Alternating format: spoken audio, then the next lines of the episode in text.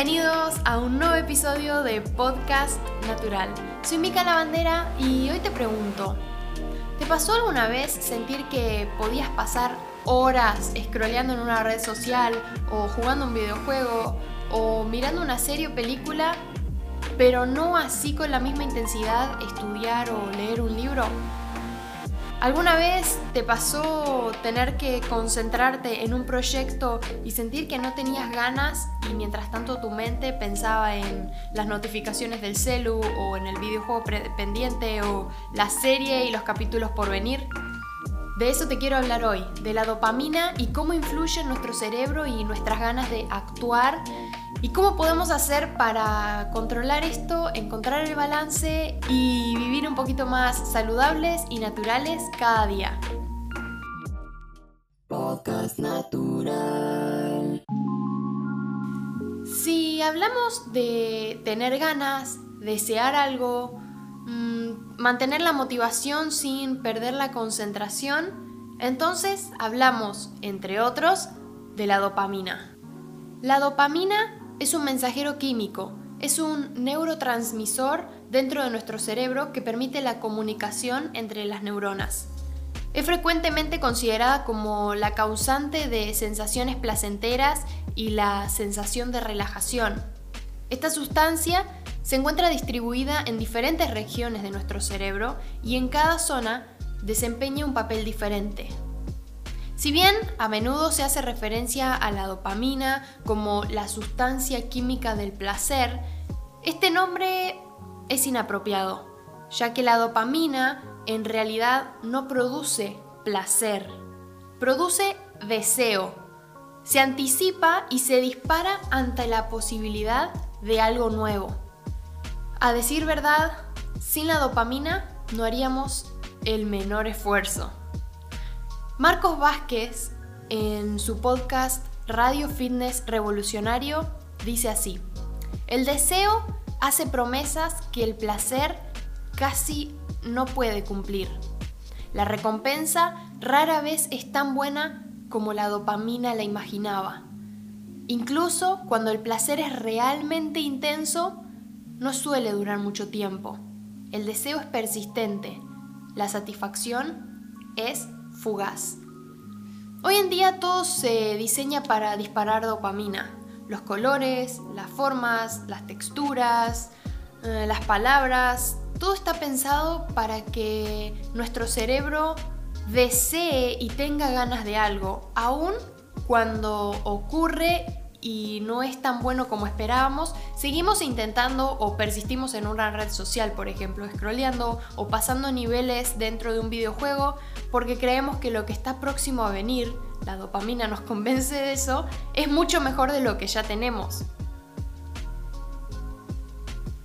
Es este neurotransmisor el que nos mueve a hacer o no hacer cierta actividad y en caso de que la hagamos, a producir o no interés respecto a ella.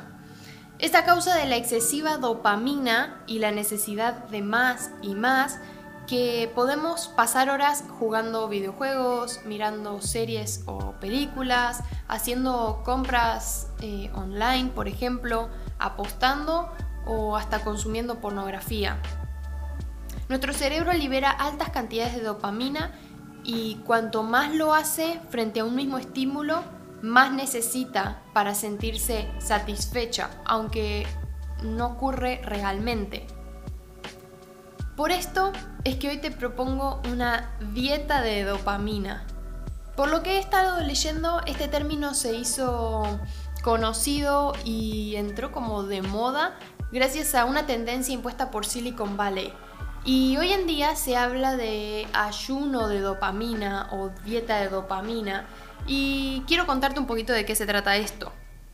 Lavanguardia.com tiene un artículo al respecto donde explica esta técnica, popularizada gracias a una publicación en LinkedIn del doctor Cameron Sepa, profesor y psicólogo, dijo, tiene la función en la práctica de ayudar a los pacientes a manejar comportamientos o conductas problemáticas mediante el control de los estímulos, ya sean estos comida, redes sociales o incluso comportamientos sexuales.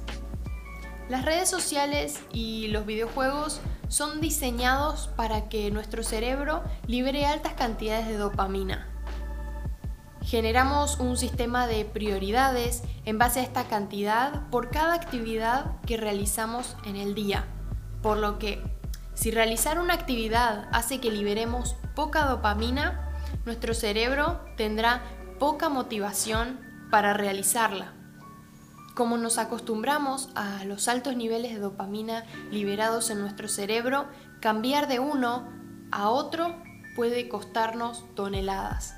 Como por ejemplo, cambiar de pasar de estar un rato largo en una red social que estimula nuestro cerebro y que libera muchísima dopamina a intentar concentrarnos en la lectura de un libro o estudiar o proyectar distintas metas o demás, puede costarnos un montón.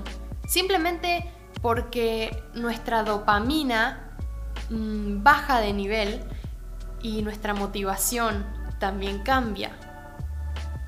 Cameron Sepa, psicólogo y profesor, como te había contado antes, dice, un estudio publicado en 2020 mostró que el ayuno de dopamina realizado sobre Facebook durante una semana ayudó a diversos estudiantes a recuperar 13,3 horas de su tiempo y redujo los síntomas depresivos en un 17%, lo que les permitió adoptar comportamientos más saludables. Me resultó muy interesante este estudio y lo googleé. Se hizo en base a un porcentaje más o menos de mil personas y se les pagó para que no usaran esta red social.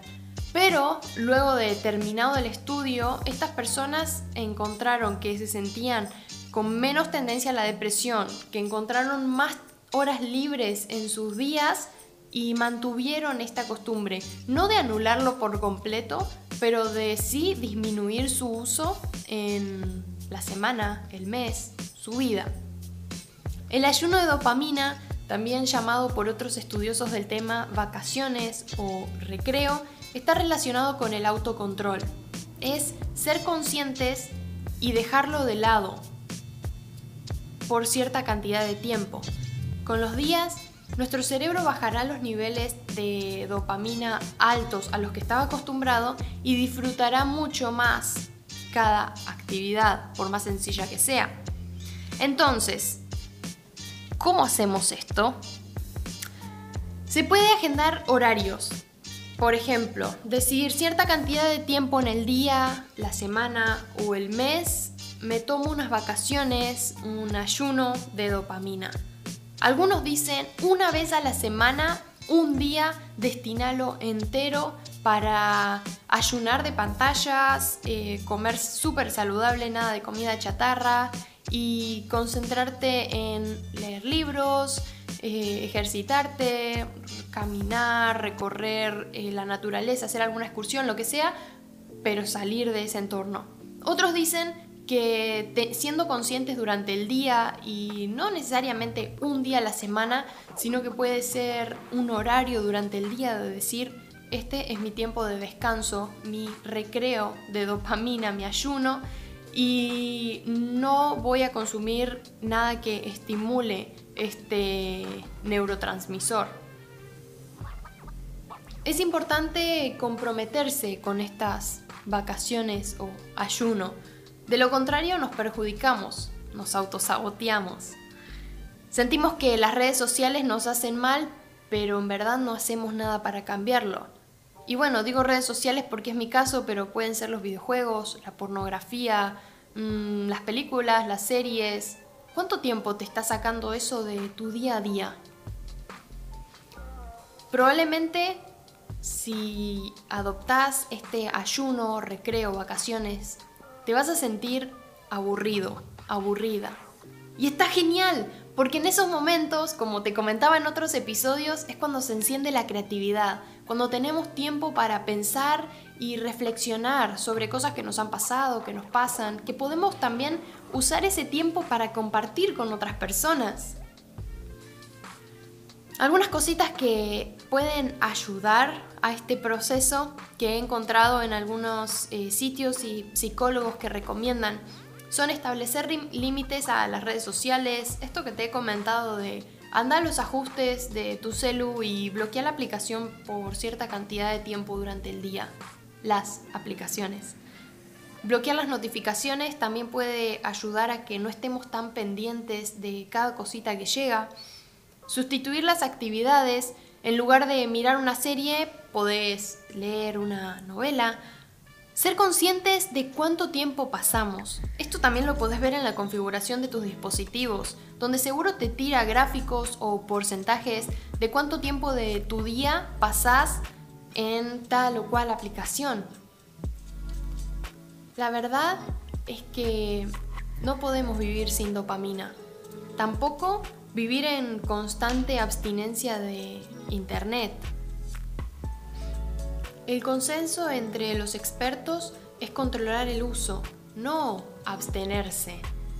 Es buscar el balance en las distintas actividades y no permitir que las pantallas nos controlen o quiten el placer de un paseo por el parque, contemplar la naturaleza o mismo estudiar. Que los libros por leer no se te sigan acumulando solo porque ahora no tenés ganas o no tenés tiempo. Es tu cerebro jugándote una mala pasada y priorizando aquellas actividades que liberan mayor cantidad de dopamina. Pero esto no quiere decir que sea saludable. Cuídate de estos malos hábitos y adopta costumbres saludables que te mantengan natural. Chao, chao. Nos vemos la próxima semana.